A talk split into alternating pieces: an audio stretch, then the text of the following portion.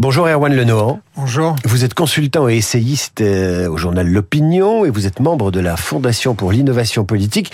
Et vous publiez donc ce livre, L'obsession égalitaire, comment la lutte contre les inégalités produit la justice. Autant dire qu'un titre pareil en France en 2023, bientôt 2024, c'est presque, c'est presque un tabou, c'est presque euh, un, certains diraient un dérapage. On va parler de cet essai, mais vous avez cette semaine au moins deux cas pratiques, les propositions de Gabriel Attal pour améliorer l'enseignement et puis la mise en place d'un service de testing rattaché au Premier ministre. Commençons par l'école. On ne donnera plus le bac à tout le monde, on va rendre le brevet plus exigeant, on va créer des classes de niveau. C'est pas du tout l'obsession égalitaire qui guide le ministre aujourd'hui. C'est pas, c'est probablement pas l'obsession égalitaire. Je suis pas certain non plus que ce soit là exactement ce qui soit suffisant pour promouvoir le mérite. On est probablement dans un peu de communication politique et quelques réformes. Euh, mais ce qui est intéressant, c'est de voir qu'il s'inscrit en rupture avec ce qui a été fait dans les années précédentes, où justement c'était l'égalité qui prévalait contre tout, y compris, et si ça avait pour conséquence, d'une certaine façon, euh, une forme de nivellement. Donc l'égalité par, par le bas, euh, aujourd'hui, se remonte un peu cette idée que dans l'éducation, ça n'a pas fonctionné, et il était temps de s'en rendre compte, et que pour redonner un peu de mobilité à la société, il faut revaloriser l'école et réformer l'école. Quand a-t-il été décidé, Erwan Lenoir, que l'école devait lutter contre les inégalités plutôt que transmettre des savoirs? Et d'ailleurs, est-ce que ça a été vraiment euh, décidé? Je pense pas que ça a été décidé. Ça a été une forme de d'inconscient politique, voire de lâcheté politique. Finalement, on a avec la massive, l'école a, longtemps été inégalitaire, et puis euh, euh et, de manière euh, injuste, c'est-à-dire qu'il y avait une partie uniquement d'une minorité des Français qui pouvaient accéder à l'éducation. On a massifié, et cette massification s'est faite avec l'idée que la meilleure façon que tout le monde ait un, un diplôme, pour le dire très vite, c'était d'abaisser les exigences et, euh, et aussi parce que comme on n'a pas su traiter la diversité des, des, parcours scolaires ou des, des talents scolaires, euh, on a euh, fait le choix de, de niveler les, exigences. Euh, donc c'est une forme de euh, oui de lâcheté politique qui nous a conduit là, de où on, en est euh, sur les dernières décennies, sans que personne n'ait vraiment envie de prendre le taureau par les cornes en la matière. Alors il y a un chapitre de ce de ce livre, l'obsession égalitaire, Erwan Lenoir, euh, où vous expliquez qu'après Bourdieu, les mécanismes du déterminisme social, euh, bien analysés par le sociologue, eh bien c'est ce déterminisme qui fait dire à certains que la méritocratie, eh bien ça n'existe pas, que la société française est bloquée. Eh bien vous, vous défendez la méritocratie. Oui, je pense que la méritocratie, elle c'est un, un idéal, une forme qui est imparfait, mais qui est euh, consubstantiel aux sociétés euh, libérales, aux sociétés démocratiques.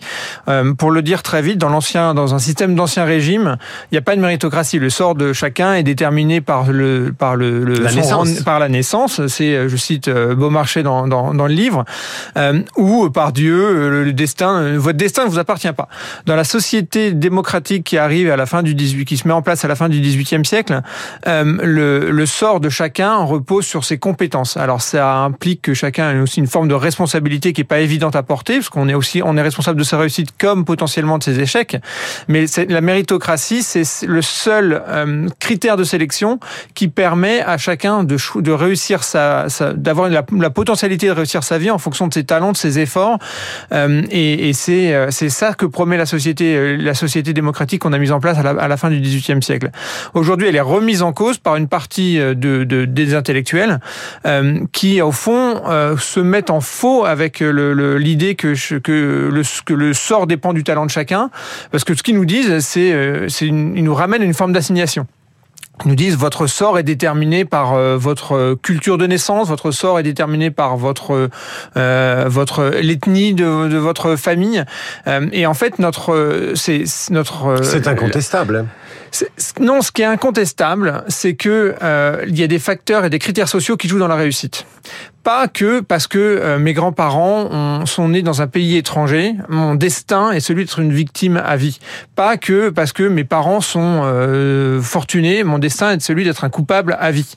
Euh, on a dans cette dans, les, dans tout ce discours d'égalitarisme, on, on, on, il s'inscrit en faux avec avec la différenciation des, des, des individus pour nous, entra nous nous assigner à une origine sociale, à une, à une origine politique, ethnique, etc Euh, la méritocratie, elle dit qu'il faut que chacun puisse entrer dans la compétition et qu'ensuite on fait jouer la compétition.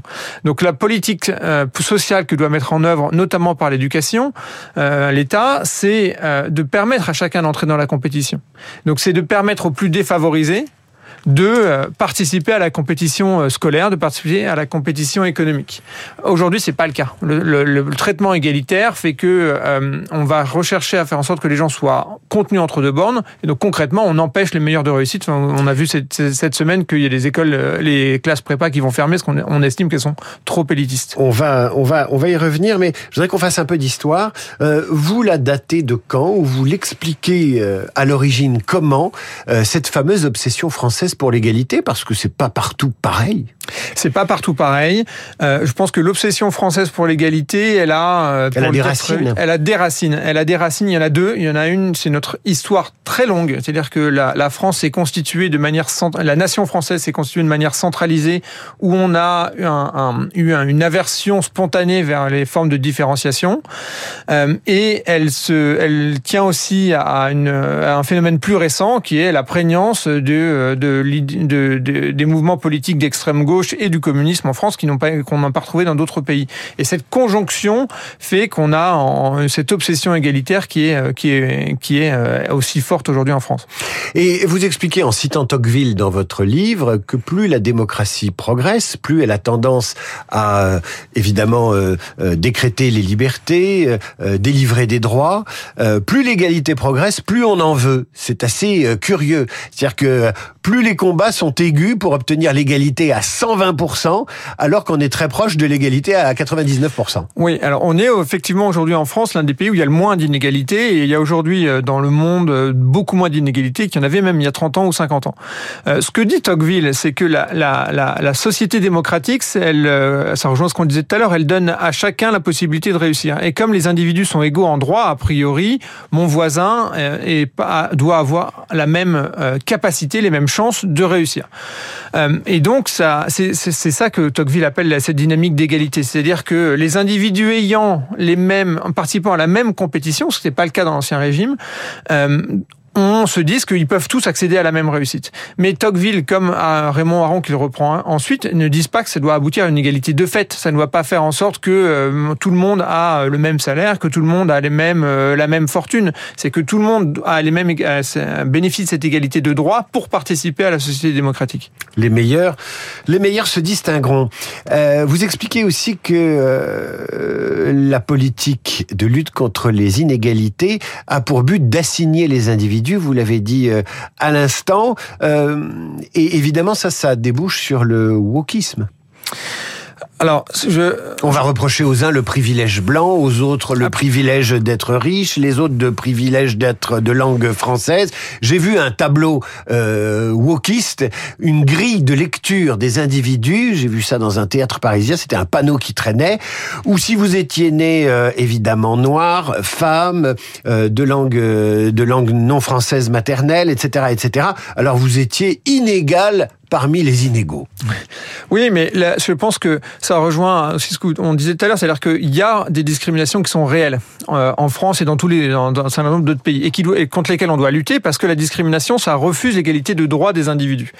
Euh, cela étant, ce que défend cette idéologie woke, dont euh, qui reste euh, en termes de définition même un peu vague, c'est cette idée qu'effectivement on doit réaliser l'égalité de fait, c'est-à-dire qu'on doit faire on doit faire en sorte que tous les individus soient pareils et que ceux qui sont différents comme étant considérés comme privilégiés, sans s'interroger sur la raison de ce privilège, euh, doivent être sanctionnés. Et donc effectivement, le, le wokisme, c'est une forme de traduction de l'obsession égalitaire, alors pour le coup pas spécifiquement française, mais, mais effectivement ça rejoint la même dynamique. Ce que vous appelez sanction, c'est la redistribution, c'est le partage de la richesse, etc., etc., etc. Que serait une politique euh, bah, qui irait, euh, euh, non pas une, une, politique égalitariste, mais la politique que vous appelez de vos voeux? Que, À quoi, à quoi doit se limiter l'État? Alors, euh, je pense que la différence entre une politique euh, égalitaire et une politique de justice, que ce que je dis, c'est qu'il faut combattre les injustices plutôt que les inégalités. C'est une, une politique qui est radicalement de celle qu'on conduit aujourd'hui. La politique euh, qui lutte contre les inégalités, elle se dit qu'il faut contenir les individus entre des bornes. Donc, elle aide ceux qui sont en bas et elle empêche ceux qui sont en haut de monter trop haut, de se distinguer parce que de fait, ils créent des inégalités. La politique de juste, une politique de justice, c'est de dire qu'on doit aider ceux qui sont en bas, ceux qui sont défavorisés, ceux qui sont victimes de discrimination, et doit leur permettre de monter aussi haut qu'ils veulent et de permettre à tout individu de monter aussi haut qu'ils veulent, euh, qu'ils le souhaitent par son talent.